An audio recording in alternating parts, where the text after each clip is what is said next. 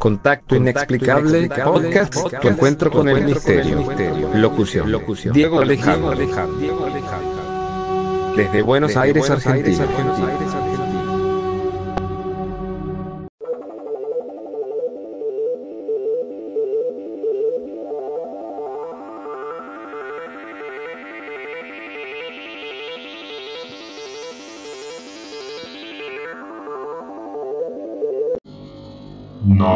Astronómicas en contacto explicable.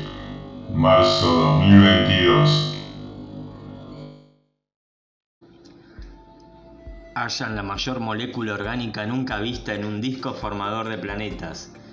Se trata de éter dimilético y hasta ahora solo había podido observarse en las nubes de las que nacen las estrellas. El hallazgo responde a la cuestión de cómo las moléculas precursoras de la vida pueden llegar hasta los planetas. Un equipo de investigadores liderado por Natassin Brucken de la Universidad de Leiden de los Países Bajos ha logrado detectar por primera vez una molécula orgánica de nueve átomos en un disco protoplanetario. Se trata de éter dimilético. Es la mayor molécula precursora de vida observada hasta la fecha en un disco formador de mundos y pudo ser localizada gracias a la sensibilidad del telescopio de Atacama Sublimiter Array ALMA en Chile. El estudio se ha publicado en Astronomy y Astrophysics. A partir de estos resultados, explicaba la investigadora, podemos aprender más sobre el origen de la vida en nuestro planeta y por lo tanto tener una mejor idea del potencial de vida en otros sistemas. Y bueno, es muy importante este descubrimiento de esta molécula orgánica.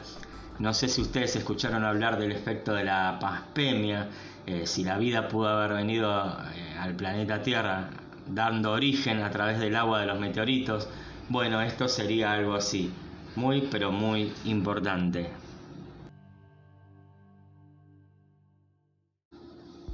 Descubren por primera vez un agujero negro errante viajando libremente por nuestra galaxia. El oscuro objeto se encuentra a 5100 años luz de la Tierra, tiene 7 masas solares y se desplaza a una velocidad de 45 km por segundo.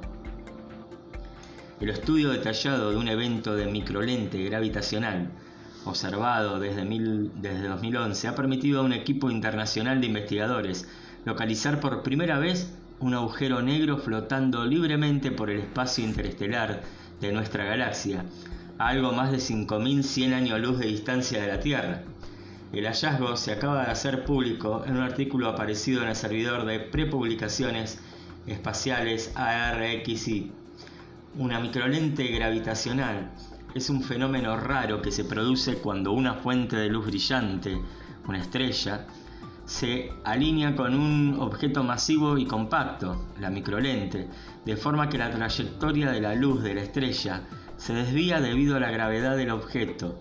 Esa deformación de la luz hace las veces de lupa cósmica, magnificando los objetos oscuros y permitiendo la identificación de cuerpos muy tenues en el firmamento, como enanas rojas o marrones, planetas, estrellas de neutrones y en este caso agujeros negros bueno, menos mal que está a millones de años luz, ¿no? Y espero que se desvíe, porque si no, nos come como un Pac-Man. Científicos canarios descubren una estrella 50 veces más grande que el Sol que se mueve a gran velocidad. Eh, qué raro, no sabía que los pajaritos fueran científicos.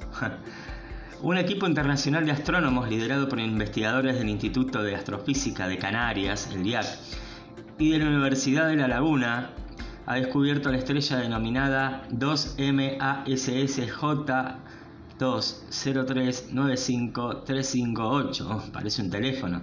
Bueno, pero bueno, esta estrella es 50 veces más grande que el Sol. Y bueno, la están estudiando. Se mueve a gran velocidad. También los telescopios están apuntando a la colisión inminente de dos gigantescos agujeros negros que mantienen vilo a los astrónomos. Si la predicción es correcta, este titánico encuentro se va a producir en los próximos 100 o 300 días. Así que bueno, vamos a ver qué se va a decir de esto.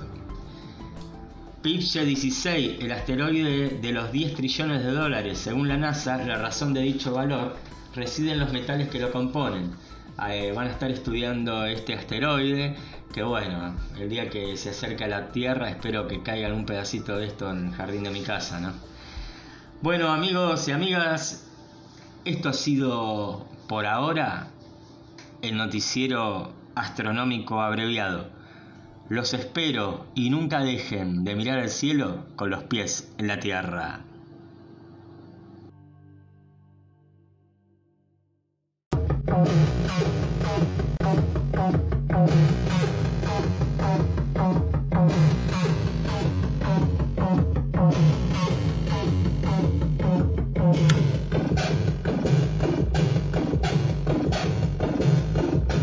Seguimos en, Seguimos en Instagram, Instagram, arroba contacto inexplicable.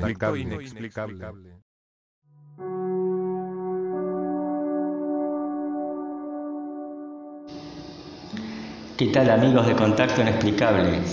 Bueno, nos encontramos esta tarde, esta noche o este día, según a qué hora estés escuchando este podcast y en qué lugar del mundo, para contarte una historia muy misteriosa que realmente da miedo de una torre, la torre del fantasma de la boca, una torre, una arquitectura que parece un castillo perdido en el tiempo, en medio de las construcciones modernas. Justamente hace un par de días que lo fui a visitar, fui a la boca, a la usina del arte con Vero, este, y bueno, le saqué un par de fotos eh, realmente da miedo, da miedo. Si vos vas por Almirante Brown eh, hacia la boca, al sur de Buenos Aires, y Benito Galdós, te vas a encontrar con este, esta torre, este castillo silencioso, viejo, con una arquitectura eh, como la de la antigua España, muy particular, en este pintoresco barrio de la Boca conocido por muchos por el fútbol, por los primeros inmigrantes, pero también que esconde una misteriosa e integrante historia de un suicidio en torno a esta torre, la torre del fantasma. Allá vamos, a este nuevo contacto inexplicable.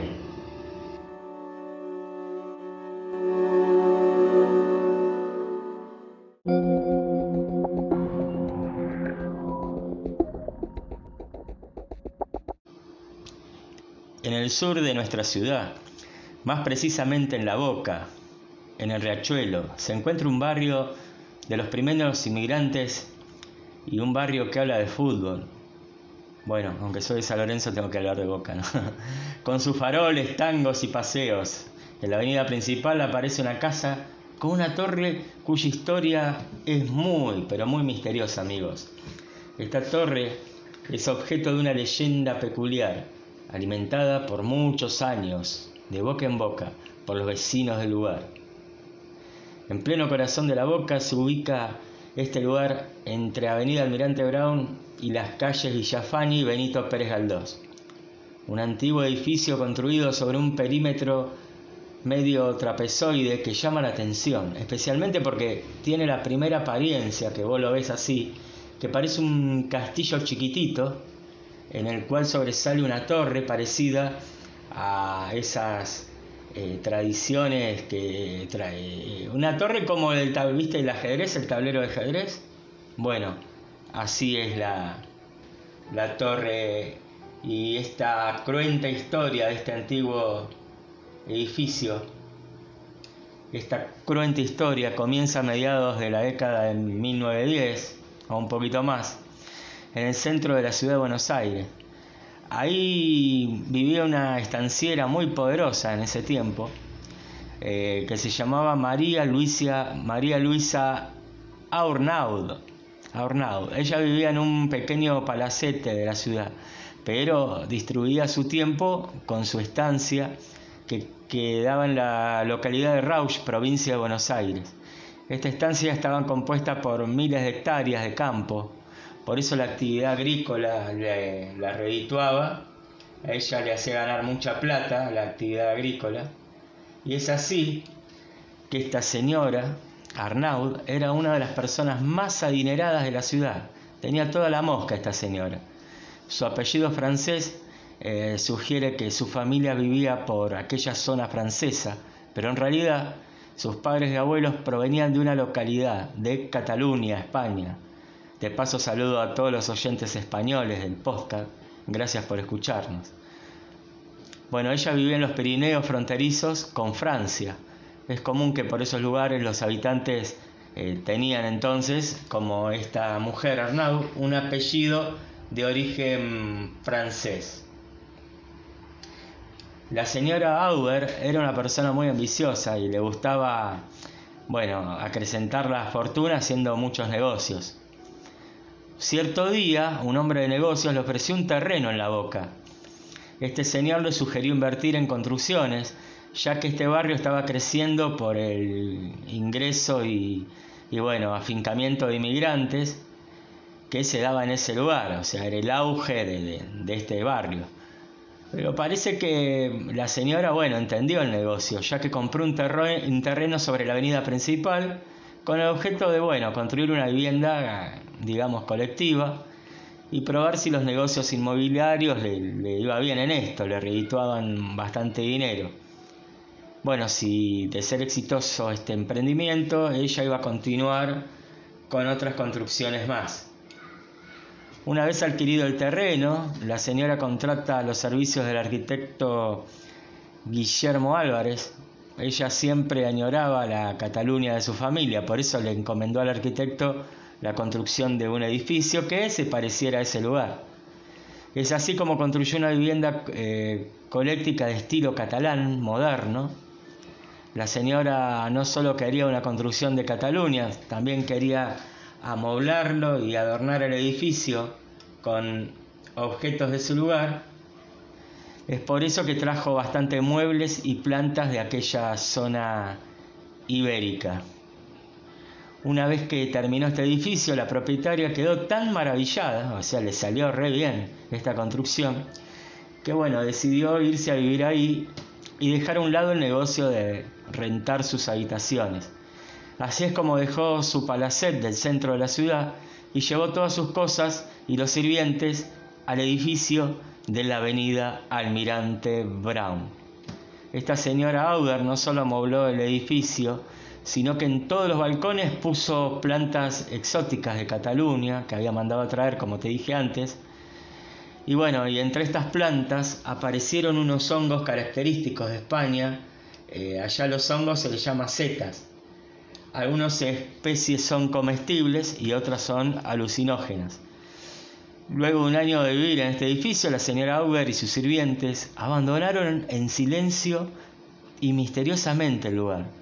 Durante el año de estadía, vecinos del lugar afirmaban escuchar gritos que partían de, de, esta mujer asustada o escuchaban gritar a la noche a los sirvientes y realmente no entendían nada, no sabían qué pasaba en esta casa, en esta construcción. Eh, bastante raro, ¿no, amigos? Eh, finalmente hubo un grito categórico de la propietaria que decía, según cuentan los vecinos, me voy de este lugar, no lo piso más. Finalmente, bueno, se fue a vivir al campo de Rausch y nunca más se supo de ella. Audar en su partida, que bueno, se fue de ahí, ¿no? Tenía miedo, dejó encargado la venta del edificio a una inmobiliaria. Esta inmobiliaria eh, de esta zona dividió esta estructura en departamentos y hizo de este lugar una vivienda para alquilar. Es así como la torre tuvo nuevos inquilinos. La mayoría de los que vivían ahí eran inmigrantes o artistas, ya que tenía un estilo bohemio para la época. En el barrio de La Boca han surgido artistas brillantes de la cultura porteña. Te recomiendo que visites Caminito, hay mucho arte de esto que te estoy contando, como en el caso de Benito Quinquela Martín.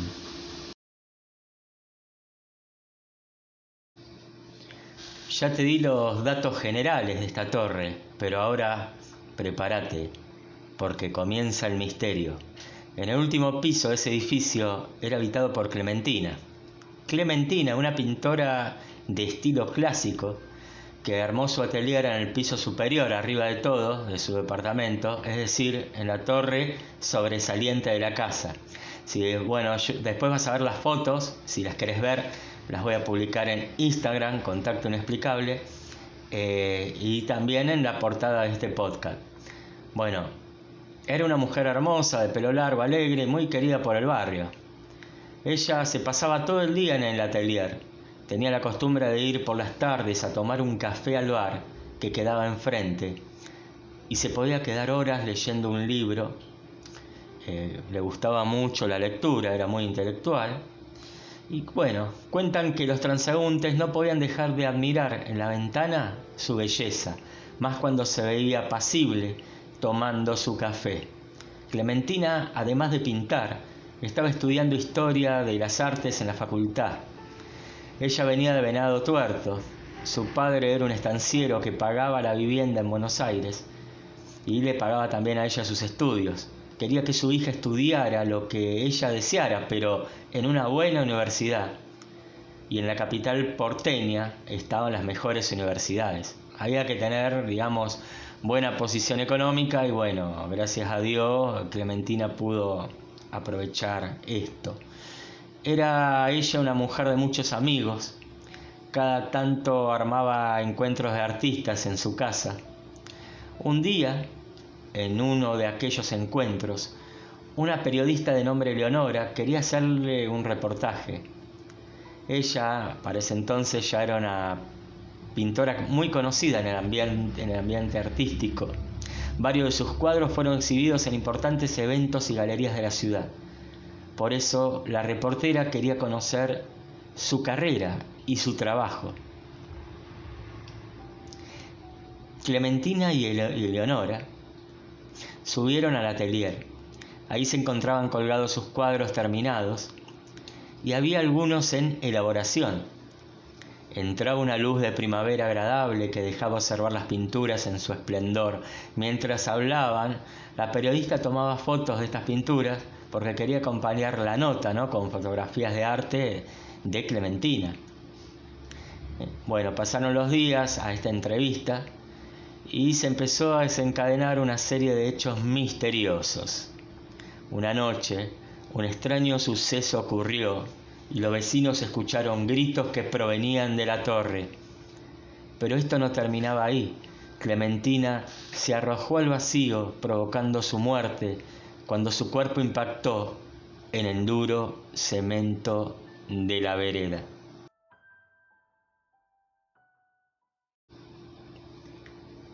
El barrio quedó impactado por el suceso, no encontraba ningún motivo para semejante determinación porque ella era una mujer alegre y con futuro.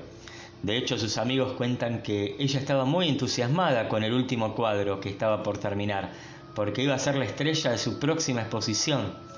Se trataba de un cuadro que tardó años en pintarlo, pero iba a ser la gran obra de su vida.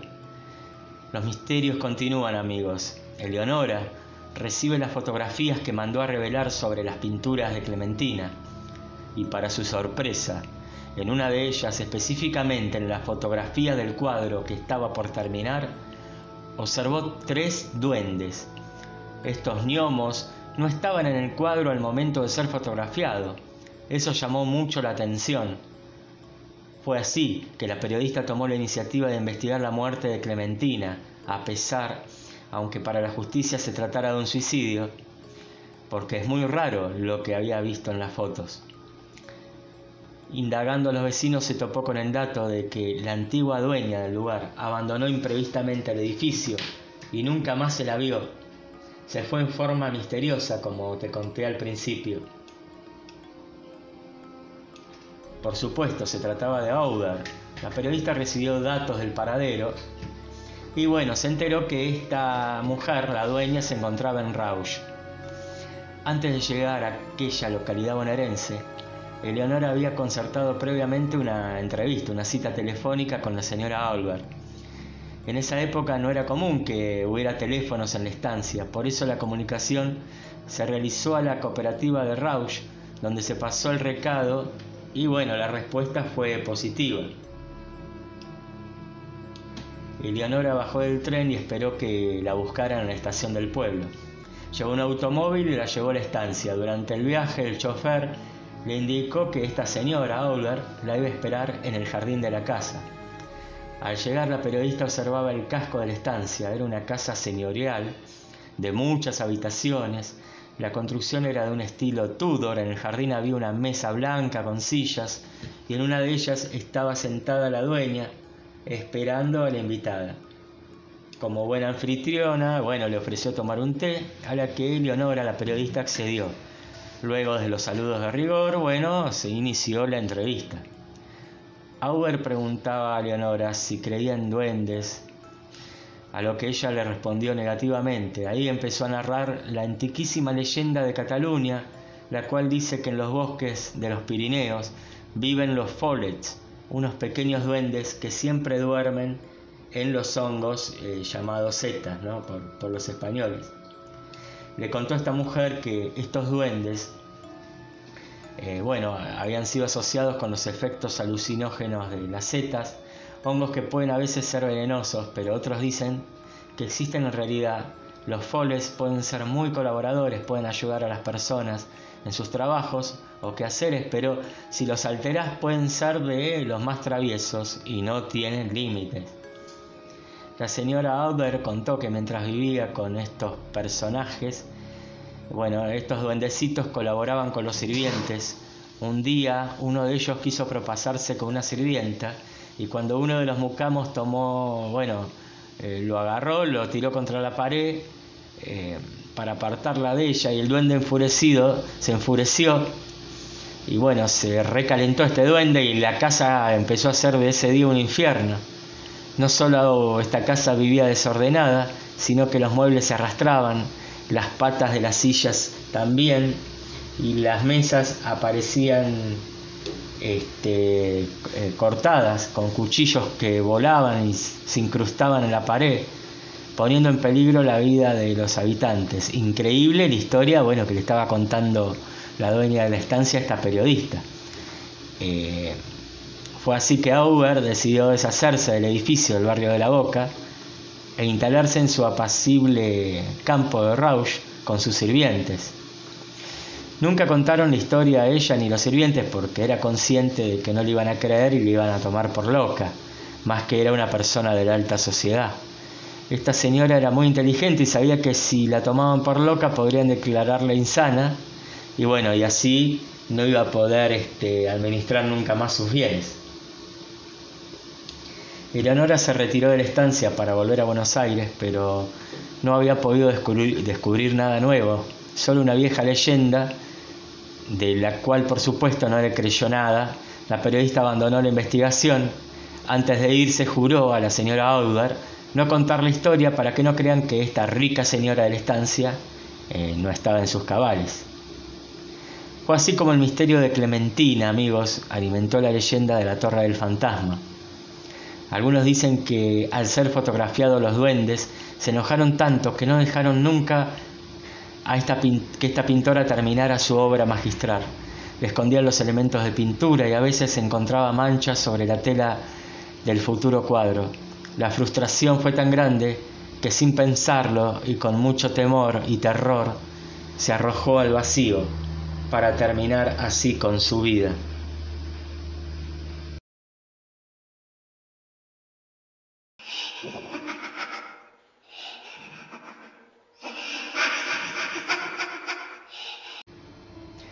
Qué cosas extrañas pasan en esta torre de la boca, amigos.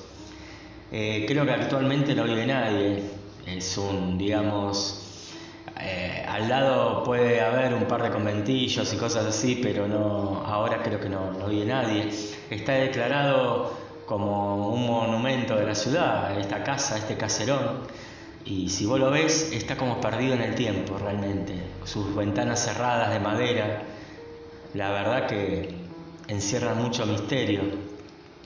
Los habitantes del edificio en ese momento decían escuchar por la noche los pasos de una persona en la torre. También denunciaban que se les desaparecían cosas que nunca más volvían a aparecer o son encontrados años más tarde en otro lugar. El cuadro no terminado de Clementina es uno de los objetos desaparecidos y cuenta la leyenda que los pasos que se escuchan en la torre son los del fantasma de ella. Ella, bueno, esos pasos se escuchan en el altillo, como recreando su carrera al vacío. La única manera de terminar con los maleficios es encontrar el cuadro escondido y darle una pintada final para que la agonía del fantasma finalice. Los cuentos de fantasmas en la ciudad de Buenos Aires son diversos y forman parte del encanto de la ciudad. La leyenda de la Torre del Fantasma es una más, habla de una pintora y de un cuadro eternamente inconcluso.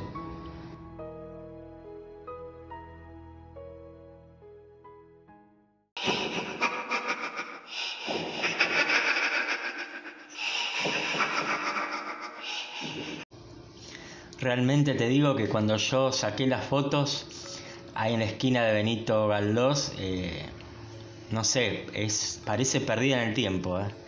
Realmente te da miedo, sentís algo, como una angustia, no sé. Y esta misteriosa Buenos Aires nos trae muchas sorpresas, amigos de Contacto Inexplicable. Y ya que se habla de mitos, por ejemplo, no muy lejos del Castillo de la Boca, en Barracas, también hay otros lugares que alimentan leyendas. Uno es la Casa de los Leones, una mansión que fue de Eustaquio Díaz Vélez. La construcción está en Montes de Oca al 100, junto a la ex Casa Cuna.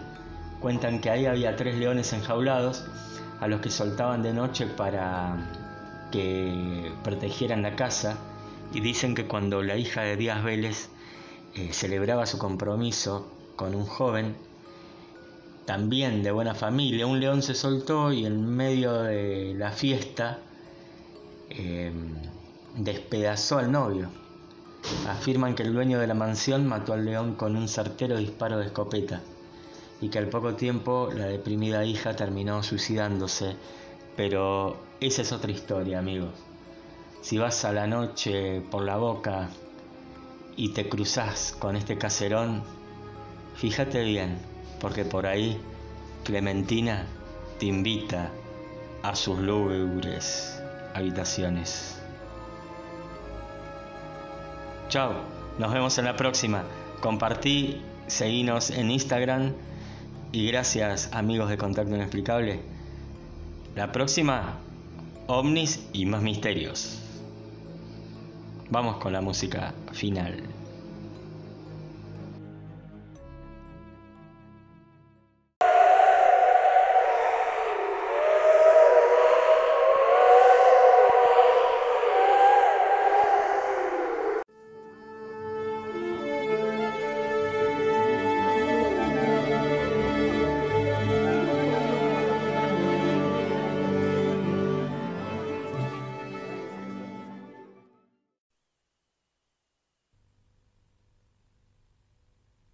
Salgo volando por la ventana y tantos días quedan atrás. Ya no me duelen todas las cosas que ayer me podían molestar. Son cajones que se cierran para que nadie los vea, son palabras que no pude decir. Pero ya no me importa porque nada me toca y no hay nada vivo dentro de mí. Floto en el aire desde esta tarde cuando mi cabeza explotó. Ahora el piso es de nubes y me asomo cada tanto a espiarte desde donde estoy. Y veo y vuelo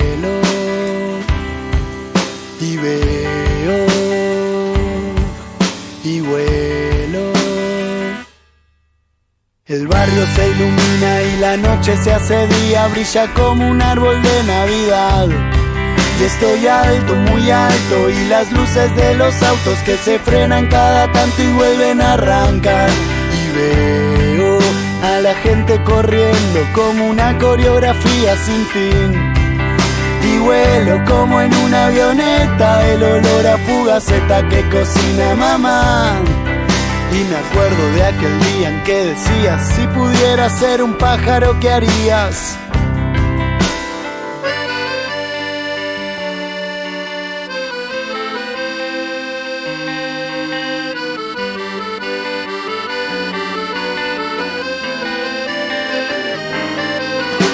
Ahora que floto y no siento lo que toco y la gente no me ve pasar.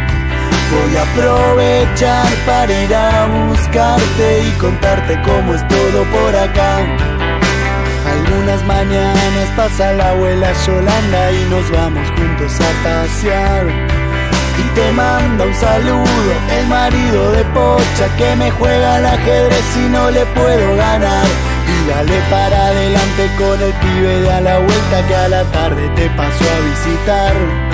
Yo te sigo esperando porque nada me apura y algún día todos vienen para acá. Y veo